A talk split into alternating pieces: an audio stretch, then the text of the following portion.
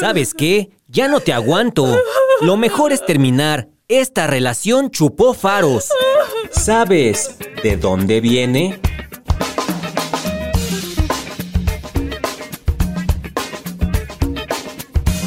Chupó faros. ¿De dónde viene?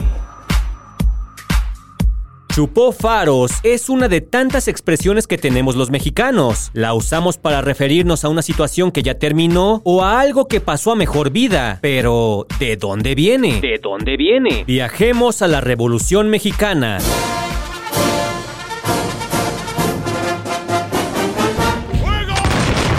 En esos tiempos era muy común que los prisioneros o los delincuentes fueran fusilados. Preparen, apunten, fuego. A los sentenciados a muerte se les concedía un último deseo y el de la mayoría era fumar un último cigarro.